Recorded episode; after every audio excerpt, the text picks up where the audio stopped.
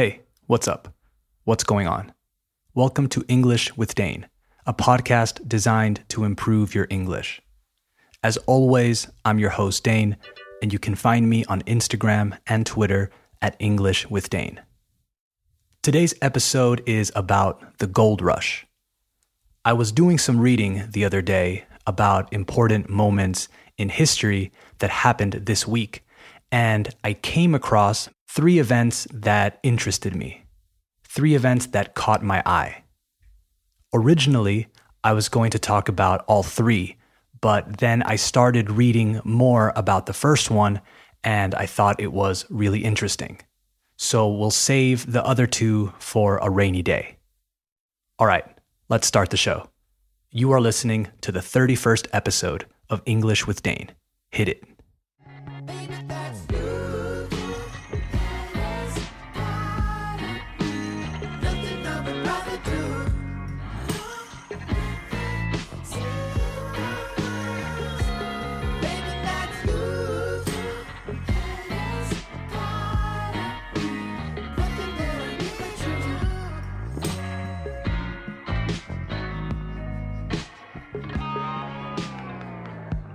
Okay, we have officially started the show.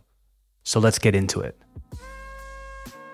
Like I mentioned in the introduction, I read a headline that caught my eye that eventually led me, me to read about the gold rush. So let's start with that headline. Let's check in with history.com. This one took place on the 16th of August in the year 1896. Remember, we use the preposition on for specific days and in for specific years. The headline reads Gold discovered in the Yukon. No vocabulary check needed, but if you aren't familiar with North American geography, the Yukon is the smallest and westernmost of Canada's three federal territories. Westernmost is just another way to say the farthest to the west, right? The most western. Let's keep reading. While salmon fishing near the Klondike River in Canada's Yukon Territory on August 16, 1896, George Carmack finds, encuentra, nuggets of gold in a creek bed. His lucky discovery sparks the last great gold rush in the American West. Okay, now we need a quick vocabulary check. A creek, spelled C R E E K, is a minor tributary of a river. The other word was spark. A spark is a small fiery particle thrown, expulsado, from a fire, una chispa. And in this case, it's used as a verb. The sentence was His lucky discovery sparks the last great gold rush in the American West. Used as a verb, it means to ignite, right? To start. Let's keep reading. In 1881, George Carmack traveled to Alaska from California after hearing about some people finding gold. After running into a dead end, un callejón sin salida, he headed north into the isolated Yukon Territory, just across the Canadian border. In 1896, another prospector, Robert Henderson, told Carmack he had found gold in a tributary of the Klondike River so Carmack headed to the region with two Native American companions. On August 16th, while camping near Rabbit Creek, Carmack reportedly saw a nugget of gold sticking out from the creek bank. Later, it was discovered, fue descubierto, that it was actually his brother in law, su cuñado, that had made the discovery. Another quick vocabulary check. We talked about a dead end, right? Un callejón sin salida. But there were a few other words that I wanted to clear up, que quería aclarar. They're all in the same sentence, actually. Here's the sentence again Carmack saw a nugget of gold sticking out from the creek bank. The first one is nugget. A nugget is a small lump, un pequeño bulto, of gold or other precious metals found formed in the earth so in its original state, let's say. The next one is a phrasal verb, right? To stick out, easy one. To stick out means to be extremely noticeable. And then we have bank, as in creek bank. The word bank, when talking about bodies of water, means the area of land alongside, a lo largo de, the water, a river, a creek, etc. La orilla, I would say. So once again, Carmack reportedly saw a nugget of gold sticking out from the creek bank.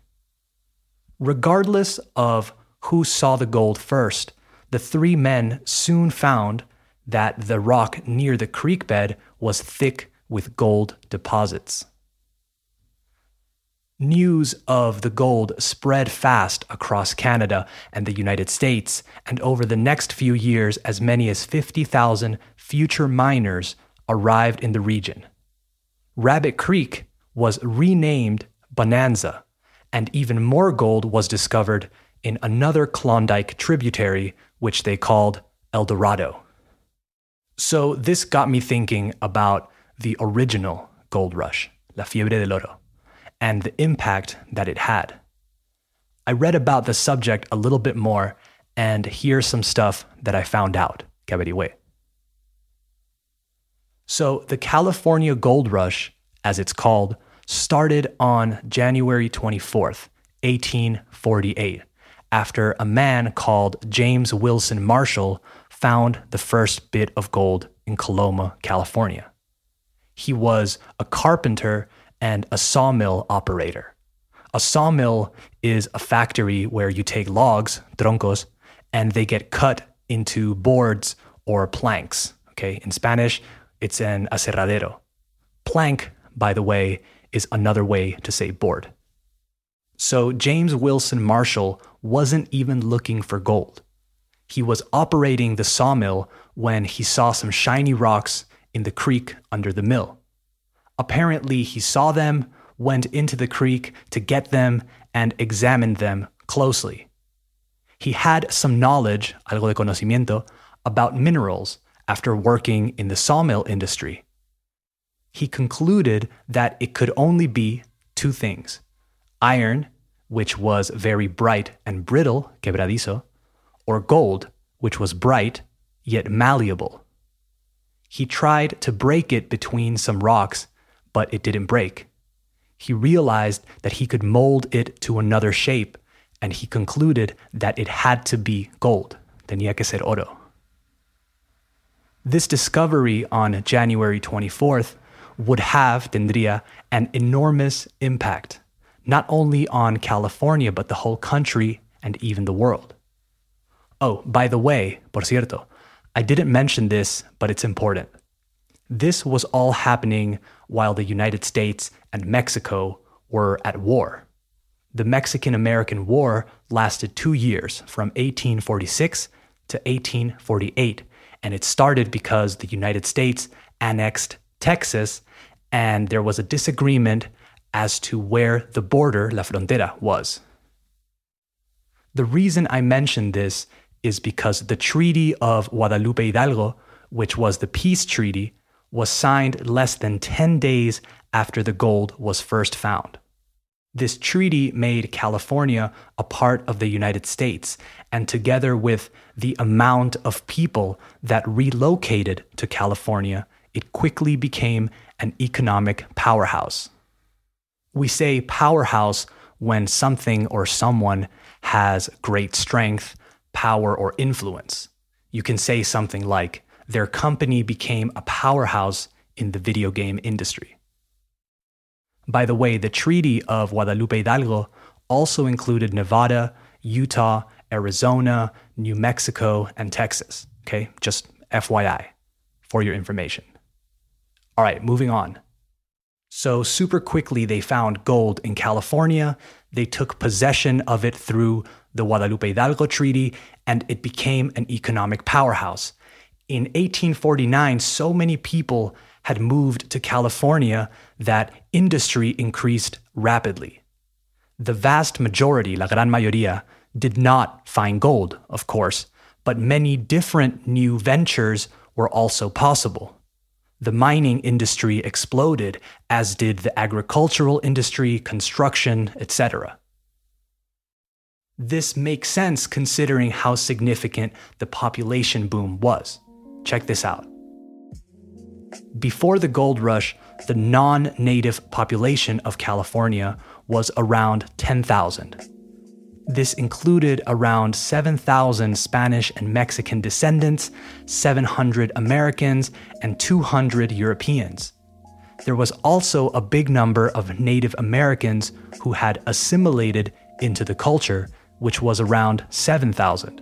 So the population was really somewhere between 17 and 18,000. However, sin embargo, the native population of the area was much, much bigger.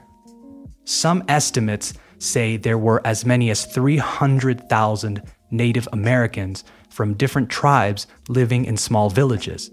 These numbers would quickly fall after serious disruptions from the new settlers. Disease, enfermedades, violence, and a general disruption of their way of life meant that by the year 1870, only 30,000 remained. The total population of California in 1870, for some context, was over half a million. So, an incredibly drastic decline. There could be an entire podcast series about California's Native American tribes, so I'm not going to dive into it, but I wanted to tell you because it's an important perspective to keep in mind. So, some people traveled from all around the world to get to California everyone had found out and everyone wanted to get lucky. It's still going on today, although people aren't trying to strike gold. Well, I guess in a way they are, but I think we still have that mentality when we think about California. Nowadays, it's more of a tech rush than a gold rush in California, or more specifically in San Francisco, as Silicon Valley has become the global center for high technology and innovation, but that's probably a topic for another day. So that's what I found out about the gold rush, or at least the parts that I can remember. But I'm going to read a little bit more about it because I thought it was really interesting. Before we finish, though, I wanted to share some interesting facts about the gold rush. The first one I didn't have to look up, no tuve que buscar. The San Francisco 49ers the American football team got their name or received their name from the gold rush. 49ers was a name used to refer to the people that migrated to California during that first year after James Marshall first found gold.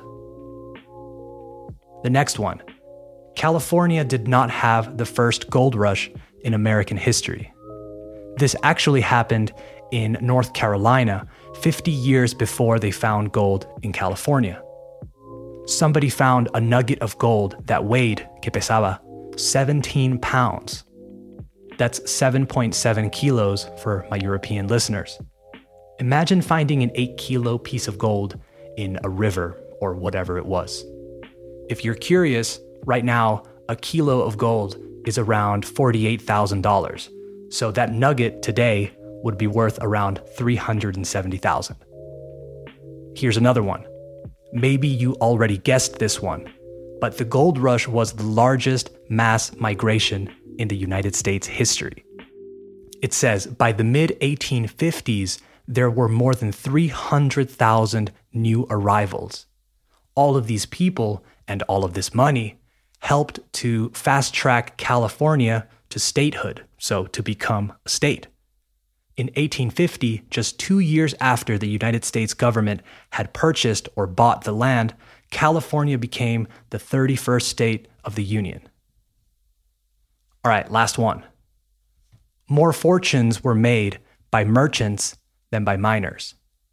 As the boom continued, more and more people got out of the gold hunting business and began to open businesses catering to newly arrived prospectors. In fact, some of America's greatest industrialists got their start in the gold rush. So when they realized that finding gold was too difficult, they made money from the people who hadn't learned that yet. All right, that's the show for today. I hope you found it interesting. As always, let me know what you think. Write to me at English with Dane on Instagram and Twitter. And don't forget, the best way to support the show is to give it a five star rating on Apple Podcasts and share it with anyone who you think would enjoy it. All right, until next time, bye bye.